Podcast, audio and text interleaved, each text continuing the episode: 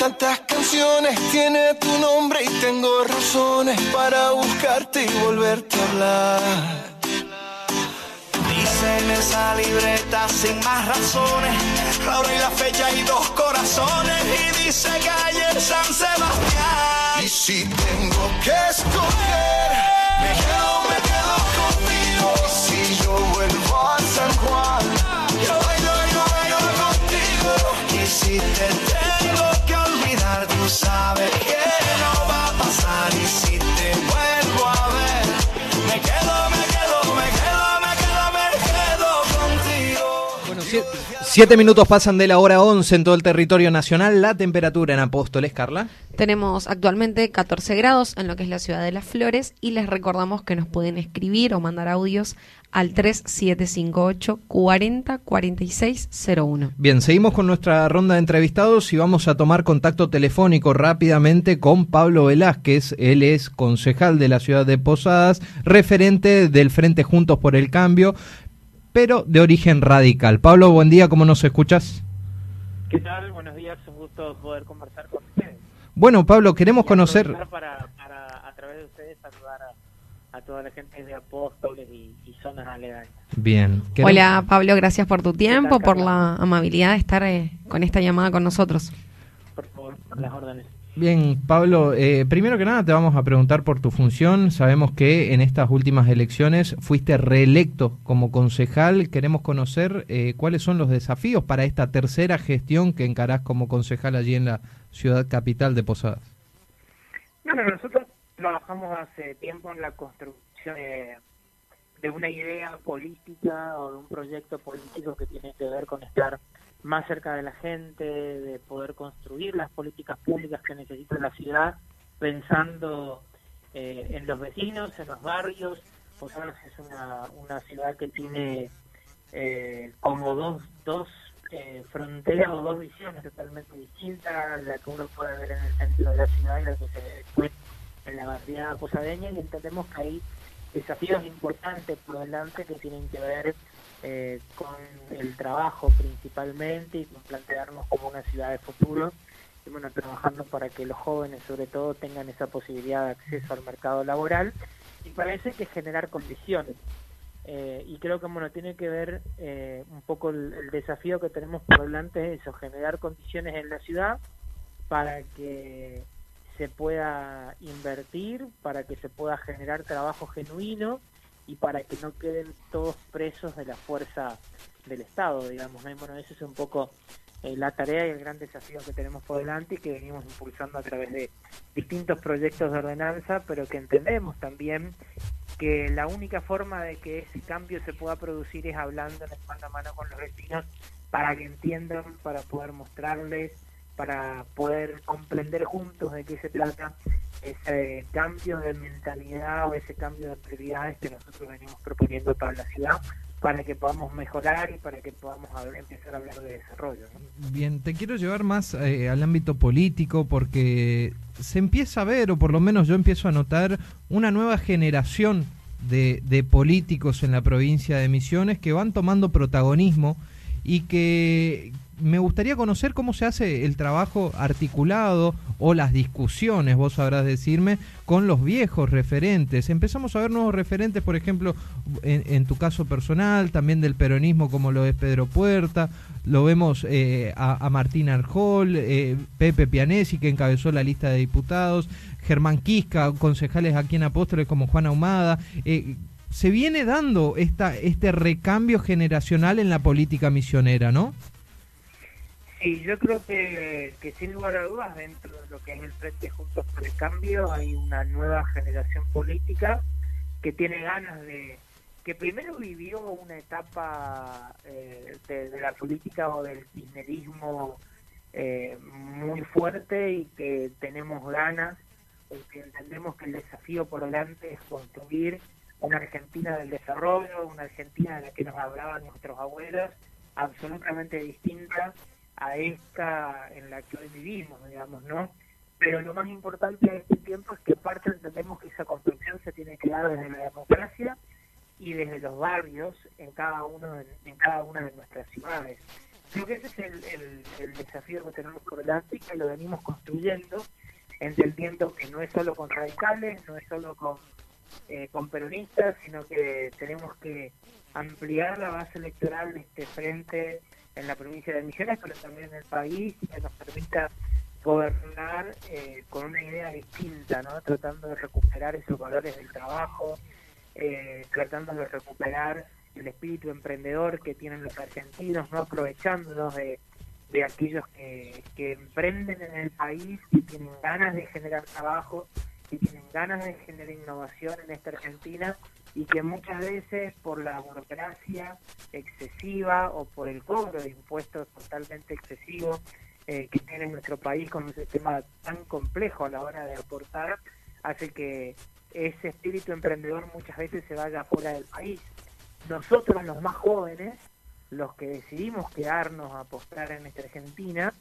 nos causa dolor ver a tantos de nuestros contemporáneos o de nuestros amigos que deciden irse lejos porque parece que es más fácil afuera,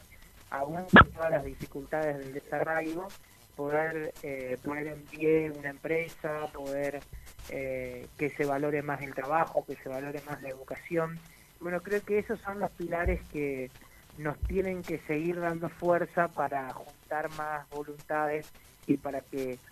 más personas se sumen a esta idea de, de trabajar sin excluir a nadie, de generar igualdad y justicia en cada una de las políticas públicas, ¿no? Bien, concejal, preguntarle por ahí cómo se están preparando para las próximas elecciones, si bien falta todavía tiempo, pero en este contexto tan atípico de lo que nos deja o nos está dejando la pandemia.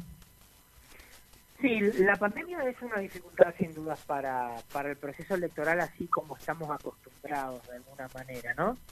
Pero creo que eh, el desafío, de hecho, dentro de Juntos por el Cambio en la provincia de Misiones y a nivel país, es la posibilidad de poner en agenda a distintos candidatos de distintos que provienen de distintos sectores de la política, ya sea el radicalismo, el peronismo, o de algunas expresiones provinciales, eh, o en el caso de Misiones, como puede ser también activar y que la gente elija en el proceso de las pasos quién cree que mejor puede representar no solamente las ideas o las necesidades de este tiempo, sino quienes también pueden eh, lograr la mayor cantidad de consenso, no solamente dentro de los partidos políticos dentro de los frentes, sino en la sociedad, que es en definitiva la que elige y la que permite que con el voto uno pueda tener más fuerza y pueda trabajar en construcciones mucho más amplias. Creo que en general, esto es una, una opinión personal, pero tiene que ver con lo que uno habla con los vecinos todos los días, eh, creo que en general la gente nos pide unidad nos pide trabajar en una idea común y nos pide frenar tanto atropello, tanto aislamiento, tanto populismo que eh, se aprovecha de alguna manera de las necesidades de la gente, pero que no propone soluciones reales hacia el futuro. Así que me parece que esos son, esos son los verdaderos desafíos y que el misionero o los argentinos están entendiendo que el Frente Juntos por el Cambio en este tiempo está proponiendo una amplia gama de candidatos y que estamos pidiéndole a los misioneros y los argentinos que elijan quienes eh, creen que mejor pueden representar esta Argentina del futuro, del diálogo que queremos construir. Bien, te llevo, Pablo, puertas adentro de la Unión Cívica Radical de la provincia de Misiones, también de cara a lo que serán las pasos del 12 de septiembre. Me gustaría preguntarte qué, qué, está sucediendo, porque por un lado vemos a un candidato que ya se pronuncia con el aval claro del comité, que es Martín Arjol, otro referente de la juventud, pero por otro lado vemos a eh, Gustavo González, el diputado provincial, también con intenciones de ser candidato a estas elecciones nacionales que aparentemente no tendría el aval del comité. Sí, a ver, yo, creo en la participación y soy fruto eh, en los cargos que he ocupado durante todo este tiempo o de las internas partidarias o eh, como, como me ocurrió en esta última elección de, de la elección y el voto de los posadeños. Así que yo creo en la participación. Eh, claramente sí, el radicalismo eligió de manera a través de la convención y a través de sus órganos partidarios hubo un candidato que de manera interna logró los mayores consensos, como es el caso de Martín Arjol, pero me parece absolutamente valiosa la participación en las pasos eh, de Gustavo González, como de Pedro Puerta. Creo que, eh, si bien Pedro está fuera de la estructura del radicalismo, digamos, pero yo creo en la participación y creo que son los misioneros, en definitiva, los que tienen que decidir o elegir si el mejor candidato o, la construcción que viene hacia adelante eh, va a ser mejor con Martín Arol, con Pedro Puerta, con Gustavo González o con los candidatos eh, que se presenten de algunas otras fuerzas o expresiones dentro de lo que es Juntos por el Cambio. Yo entiendo que la construcción hacia adelante o hacia el futuro tiene que ver con seguir agrandando o ensanchando la base electoral que tiene Juntos por el Cambio. Entonces, eh, desde ese lugar me parece que no hay que ni radicalizar tanto, ni ponerse tan pro, ni tan activar, sino que hay que permitirse una construcción lo más amplia posible, porque este frente no debe estar cerrado en lo que ya está dentro del Frente Juntos por el Cambio en Misiones, sino que tenemos que animarnos a construir una, una verdadera alternativa con fuerza en la provincia de Misiones que nos permita llegar mejor al 2023 y eso es seguir sumando fuerzas políticas en la provincia de Misiones que tengan esta misma idea o intención de construir desde la vocación de servicio, desde el trabajo, desde la generación de desarrollo para nuestra provincia. Bien, eh, camino de construcción, de consolidación por este arco opositor, pero de cara a las pasos, ¿qué crees que va a ser mejor? ¿Una lista de unidad o utilizar el mecanismo de las pasos para definir los candidatos? Yo creo en la lista de unidad, aunque los tiempos claramente están eh, ya están superados para, para esa instancia con lo cual el Frente Juntos por el Cambio a nivel país, y creo que lo mismo va a ocurrir en la provincia de Misiones, eh, está poniendo en consideración de, los ciudadanos, de los que votan, eh, elegir quiénes mejor nos pueden representar en las próximas elecciones. Así que eh, claramente hasta ahora está claro que Pedro Puerta es uno de los candidatos que va a proponer el frente, Martín Arjol y Gustavo González también van a van a ser parte de esta partida y bueno, los, los vecinos o los ciudadanos o todos nosotros tendremos que elegir a quién creemos que, no se me olvide puede representar no solamente la elección para ocupar el, el espacio del diputado nacional, sino a quienes mejor pueden entender la construcción que viene. Porque creo que, que en gran parte ahí está la importancia de esta discusión. ¿eh? No es el nombre propio, sino es quien eh, mejor represente esta intención de cambio que también tienen los misioneros eh, en cuanto al país que queremos construir. Bien, bien, perfecto, Pablo. La verdad que esperemos que se dé eh, esta construcción. Vamos a seguir de cerca las actividades del frente. Me, me lo salteó al PRO dentro del espacio. ¿El candidato Martín Gerlin o no? No sé, no sé, no sé, no sé si eh, entiendo que había algunos candidatos del PRO, sí, pero no sé si por ahí hay hay conversaciones en este tiempo con distintos sectores, así que eh, no sé si todos sostienen. Hasta ahora yo al menos escuché esos tres candidatos que nombré que están en la pelea fuerte y los demás no sé si todavía no están haciendo algún acuerdo con alguno de los otros o demás creo que todavía hasta hasta que finalmente se se consolide o se presenten los papeles de manera reglamentaria, pueden haber cambios eh, en los candidatos o en la conformación o en las alianzas que incluso se pueden generar entre los propios candidatos o los propios partidos dentro de las listas. ¿no? Eh, Pablo. Pablo, preguntarte por ahí, concejal, ¿qué opinas o cómo, cuál es tu visión sobre eh, las actividades o la política del gobierno nacional? El gobierno nacional en este tiempo eh, claramente ha tenido muchas idas y venidas y creo que por eso la, principal crítica que todos le hacemos es que eh, cuando gobernaba Macri nos decían que no había proyecto y ahora que llegaron ellos y que nos iban a llenar la ladera, la verdad estamos en, la misma situación de dificultad económica que encima a la falta de plan le tenemos que sumar las dificultades que nos trajo la pandemia. Así que me parece que estamos en un tiempo en el que Juntos por el Cambio tiene que mostrar esa idea eh, que tuvo antes, que le faltó más amplitud, que le faltó más apertura hacia los demás partidos que formaban parte de la coalición de gobierno. Creo que eso es parte de un aprendizaje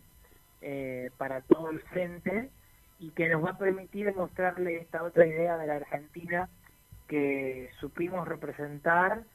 que hoy, lamentablemente, con el gobierno que tenemos, con el kirchnerismo que nos gobierna, es totalmente lo contrario, digamos, ¿no? Nosotros no creemos en el, en el avasallamiento, creemos en el diálogo, creemos en la construcción,